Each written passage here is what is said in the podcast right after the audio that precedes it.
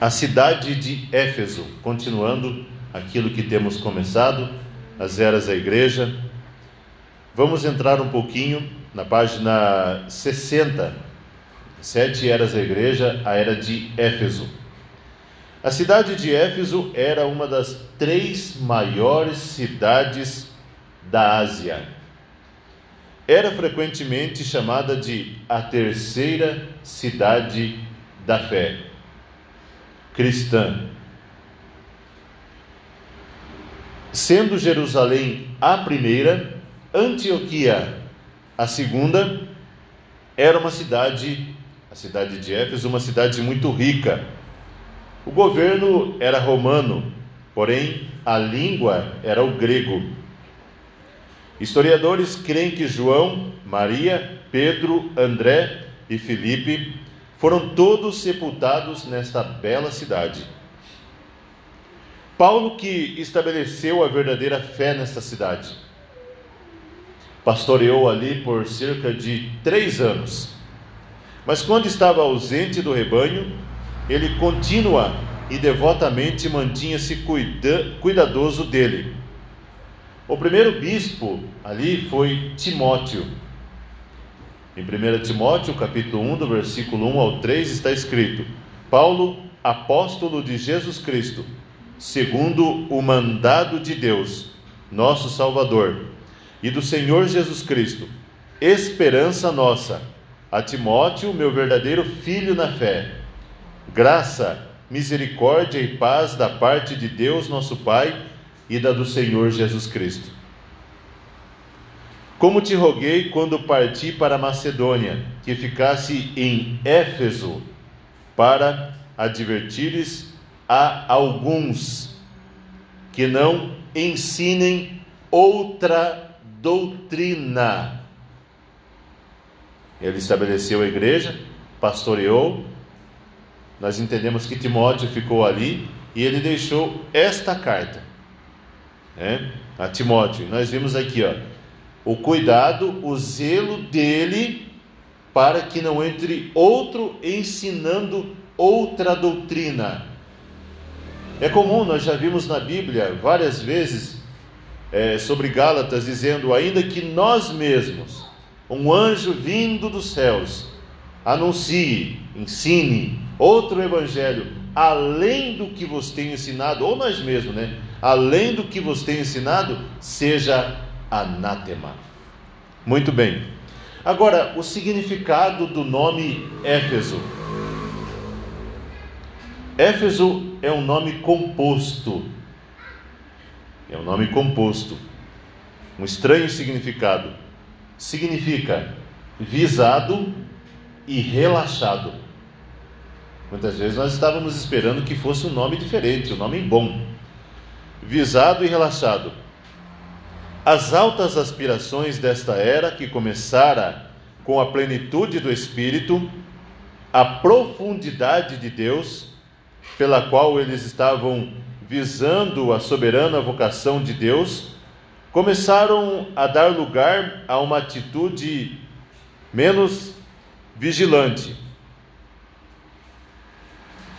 Um seguir a Jesus Cristo menos ardente começou a se manifestar como um presságio de que nas eras futuras o veículo físico chamado a igreja submergira, submergiria na hediondez da profundidade de Satanás, tornara-se relaxada e estava à deriva. A era já estava se apostatando, tinha deixado o seu primeiro amor a minúscula semente plantada nesta era de Éfeso cresceria um dia no espírito do erro, até que todas as aves imundas do ar se aninhassem em seus ramos. Tão inofensiva ao raciocínio humano, naquela aquela pequena planta parecia para essa nova era, a nova igreja, que novamente ela seria enganada por Satanás. A era de Éfeso tinha oferecido a ela a oportunidade de ter o melhor de Deus. E por algum tempo ela prevaleceu e depois relaxou. E naquele momento de descuido, Satanás plantou a semente da completa ruína. A própria religião de Éfeso tipifica perfeitamente esta primeira era da igreja. Uma coisa muito importante, você vai pegar, o irmão Brana fala um trechinho de cada era. Na mensagem, um resumo das eras. Para você entender as eras por completo, deem uma passada ali e leiam com atenção. Ali ele já começa falando das duas vinhas, como vai crescendo, vai subindo, tomando corpo. E como as duas dizem se tratar de Deus, Deus trata com as duas. Não colhe o joio, o trigo e o joio, não colhe o joio antecipadamente. Mas vamos notar uma coisa aqui: São Paulo comparando a região da cidade de Éfeso, do local antes da conversão, comparando com a era.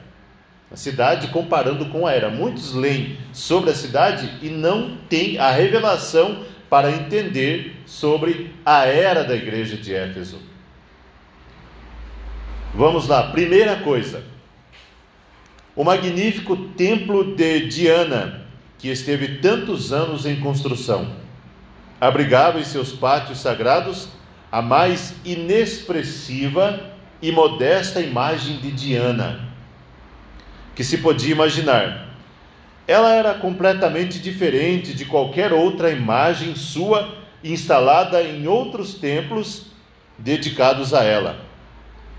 Era simplesmente uma figura feminina, quase sem forma, que finalmente descambava no bloco de madeira do qual ela fora esculpida. Seus dois braços eram formados por duas simples barras de ferro. Quão perfeitamente isto retrata o espírito do anticristo solto na primeira era. Lá estava ele solto no meio do povo, embora não tomasse nenhuma forma que alarmasse as pessoas, todavia os dois braços de ferro, de barras de ferro, mostravam que seu intento era esmagar a obra de Deus enquanto fazia suas incursões. E ninguém parecia notá-lo ou o que ele estava fazendo, mas um dia eles notariam. Quando com aqueles braços de ferro, aqueles braços de ferro, suas obras se tornassem doutrina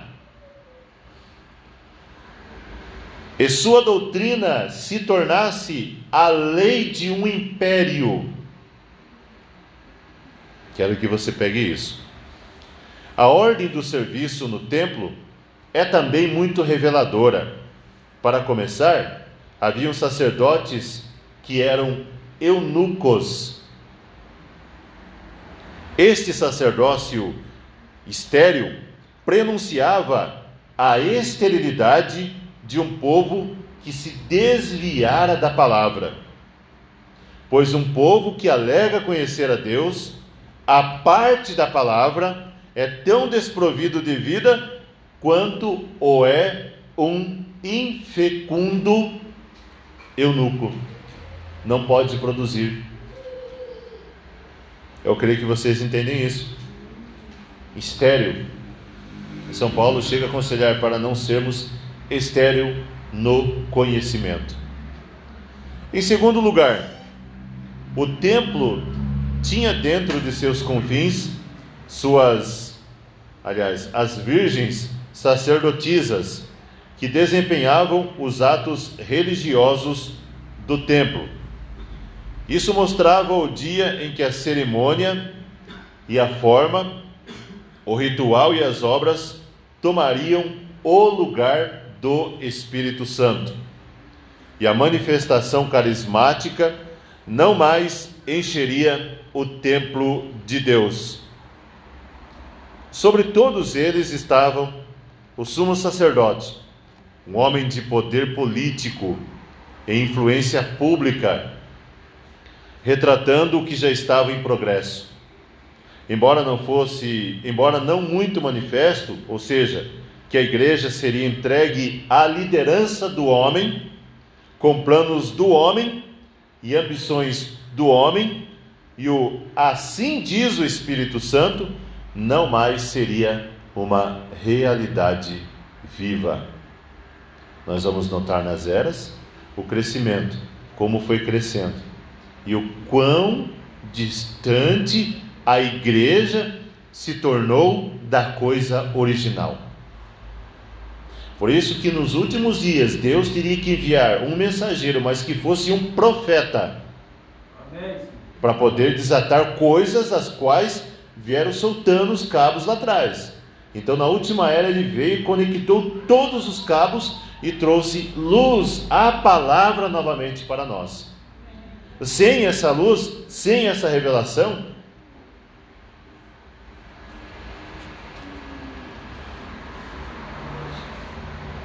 não teríamos uma realidade viva, não é? E abaixo de todos eles estavam os escravos do templo que não tinha outra escolha a não ser obedecer à hierarquia religiosa. A pior coisa que existe para um ser humano é estar preso num sistema denominacional e entender que é nessa que eu nasci, nessa eu vou até o fim. Meus pais foram dessa. Jesus Cristo bradou em seu dia: Conhecereis a verdade e a verdade vos libertará. Jesus Cristo veio para tirar as pessoas das denominações. A mensagem, a palavra veio para tirar a denominação das pessoas. Você entende isso? Amém. É simples. O que pode, o que isso pode significar? Senão que viria o dia em que o clero, investido de autoridade, através de manobras políticas, ajuda estatal e da substituição da palavra e do espírito por credos, dogmas e liderança humana, escravizaria os leigos, enquanto os líderes se regalariam em riquezas conseguidas ilegalmente e desfrutariam seus prazeres imundos, e as pobres pessoas que deveriam ser servidas de acordo com Deus, agora tornariam-se os servos. Jesus, seu mensageiro e igrejas. Apocalipse 2:1. Isto diz aquele que tem na sua destra as sete estrelas, que anda no meio dos sete castiçais de ouro. Este é aquele de quem é dito: Este Jesus é Senhor e Cristo. Aí está ele, o único e exclusivo Senhor Jesus. Senhor Deus Todo-Poderoso, e fora dele não há outro. Aí está ele, o Salvador. Jonas capítulo 2, versículo 9. Do Senhor vem a salvação. Andando no meio das igrejas, através das sete eras. O que ele foi na primeira era, ele o é em todas as eras. Para cada crente, ele é Jesus Cristo, o mesmo ontem e hoje e eternamente. O que ele fez uma vez, ele ainda está fazendo e continuará fazendo. Agora você vai notar que Jesus está andando sozinho no meio das igrejas. A Bíblia diz que ele está andando sozinho no meio de suas igrejas. Não há mais ninguém com ele, nem em verdade pode haver, pois ele sozinho operou a salvação dela. E tendo-a comprado com seu próprio sangue, ele a possui. Ele é o seu Senhor e Mestre. Ele lhe presta toda a glória e essa glória ele não compartilha com outro. Não há nenhum papa com ele, não há nenhum outro bispo com ele, Maria, a mãe de seu corpo, né? corpo terreno, não está com ele. Ele não fala e volta-se para um pai, pois ele é o pai. Amém. Ele não se volta para dar ordens a um espírito, pois ele é Deus. Espírito eterno, e é sua vida que está fluindo e pulsando na igreja. Dando-lhe vida, e sem ele não haveria nenhuma vida. Do Senhor vem a salvação. Não havia ninguém com ele quando ele pisou o furor da ira da fornalha ardente. Não foi outro, mas ele que esteve pendurado sobre a cruz e deu seu sangue. Ele é o autor e consumador da nossa fé. Ele é o Alfa e o Ômega de nossa salvação. Nós estamos desposados com Ele e não a outro. Nós não pertencemos à igreja nós pertencemos a Ele. Sua palavra é lei, credos, dogmas, estatutos e constituições não um efeito sobre nós. A prova de que não tem nenhum efeito sobre nós é que nós estávamos lá e um dia ouvimos o grito, a voz do sétimo anjo ecoando, e nós nos identificamos com essa mensagem e não nos atrai mais lá. O nosso assunto agora é lá em cima, é no alto. Sim, é Jesus sozinho que anda no meio das igrejas. É Deus nela, operando o querer e o efetuar, segundo sua boa vontade. Nunca esqueça isso. Você só tem somente um vínculo com Deus. E Deus tem somente um vínculo com você. E é Jesus. Jesus sozinho. Outro dia eu estava pensando e eu me emocionei com uma coisa que eu achei muito profunda para mim. Vocês já pararam para prestar quando Jesus nasceu? Não tinha lugar para ele na estalagem. A estalagem era emprestada. A casa que ele pregava não era dele, era emprestada. O barco aonde ele subiu para pregar aquela multidão na beira da praia era emprestado tudo era emprestado. Aquela caminha na qual ele dormia, lá na casa de Marta, Maria e Lázaro, era emprestada. O jumentinho ele mandou emprestar. Ela é, mandou emprestar o jumentinho. Tudo era emprestado, nada era dele. Só uma coisa era dele.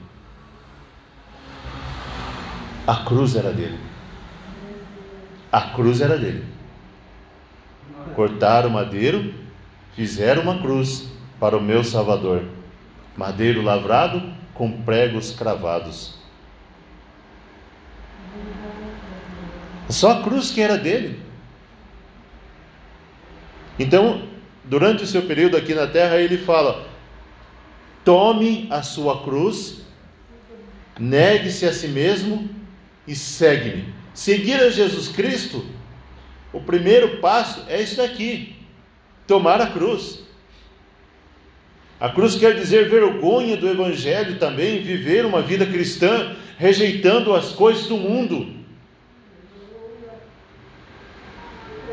Irmãos, nós estamos na era do arrebatamento, estamos dizendo, lutando para testificar que nós somos a igreja que irá subir no arrebatamento. Pense comigo, que decepção. A igreja que diz que vai subir no arrebatamento, não estou falando no todo, não estou generalizando, não estou apontando para a noiva do Senhor Jesus Cristo, mas quero deixar uma coisa aqui. Muitos que dizem estar vindo na igreja, lutando até, seja um pouco aquilo, mas muito inclinado para as coisas do mundo. Olha, se nós pararmos para ver as eras passadas, nós podemos cair naquilo no nosso entendimento, que nós estamos mais distantes do arrebatamento. Parece loucura, mas é a pura verdade. Nós que estamos esperando o arrebatamento, comparado com João lá no começo, na ilha de Pátimos, que exclamou: Ora vem, Senhor Jesus. Estamos mais distantes dele, quando na verdade nós é quem deveríamos estar mais próximos do, arrebata, do arrebatamento. Distante que eu quero dizer, não é, o arrebatamento já está em pleno processo. Você não percebeu? O arrebatamento está em pleno processo, está acontecendo. É só você ler 1 Tessalonicenses, capítulo 4, ali em diante, você vai vendo o processo do arrebatamento. Nós temos pregado sobre isso há muito tempo: arrebatamento, arrebatamento, se preparar para o arrebatamento. Depois nós voltamos para o sinal, vamos para o selo, vamos para a zero, voltamos para o arrebatamento de novo. Parece que todo culto é falado disso, e a preocupação maior é o arrebatamento.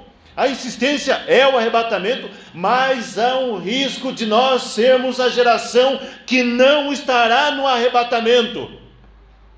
Eu tenho que ser realista. Nós temos que entender isso. Aí nós pegamos uma soma dos acontecimentos. Irmão, se tem uma coisa que te atualiza é a mensagem. Amém. Glória a Deus.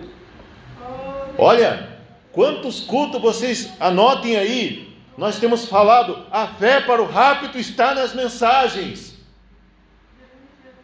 Para quem tem um espírito distante do arrebatamento, a mensagem é tediosa, não consegue ler, não consegue viver a mensagem, está distante dela, o coração não está nela, não ama mais a mensagem.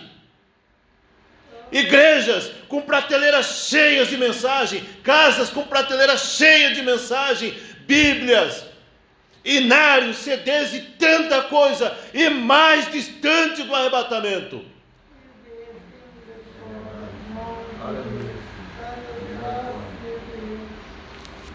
Outro dia eu falei aqui assim, é, não coloca um dedo nisso, meu Deus! Isso é crianças, jovens, meia idade e os mais anciãos. Eu não estou fazendo um julgamento, mas eu, eu, eu estou refletindo e estou colocando vocês para refletirem nisso. É verdade, nós sempre falamos: olha, a juventude é o futuro da igreja. As crianças também, né? Geralmente nós voltamos para a criança. O futuro da igreja está aí, nós temos que cuidar disso.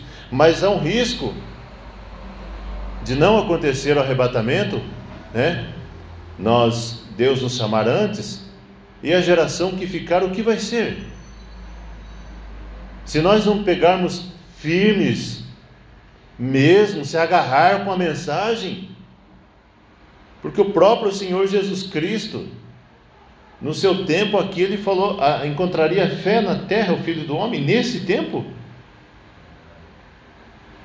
Então é hora de agarrar com tudo. Olha, se qualquer coisinha está te derrubando, é hora de você dar uns umas retrucadas em oração, vir para o altar, orar, buscar, ler. A melhor maneira de vencer espíritos errados é procurar o espírito certo. Vencer espíritos errados, tomadores de tempo, é com a mensagem. Dá um trabalho hoje, você coloca qualquer coisa hoje para uma criança, qualquer filme, aquilo fica tempos e tempos, não sai, eles ficam brincando lá, é uma coisa aqui, uma coisa e volta naquele filme, mas coloca uma mensagem para ver. Dá trabalho.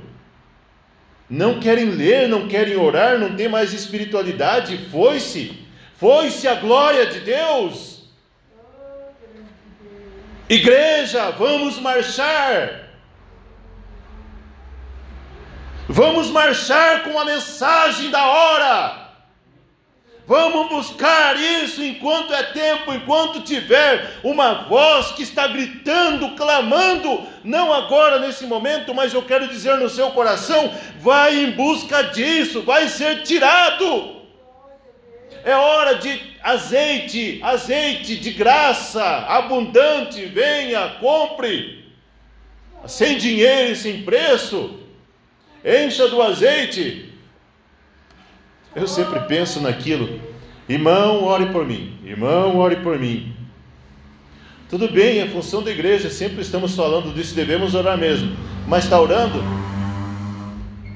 Está orando também? Então vamos unir, venha para o culto. Vamos orar juntos aqui. É diferente. Eu creio que Cristo renova nossas forças em cada culto. Toda igreja está levantando a mão agora e dizendo amém. Então tome a sua parte com os poucos desprezados do Senhor. E olha, não se aparte nunca dessa mensagem, por mais que eu sei que Deus tem te dado condição para nunca se apartar, o diabo ainda está te amarrando, te segurando pelo calcanhar.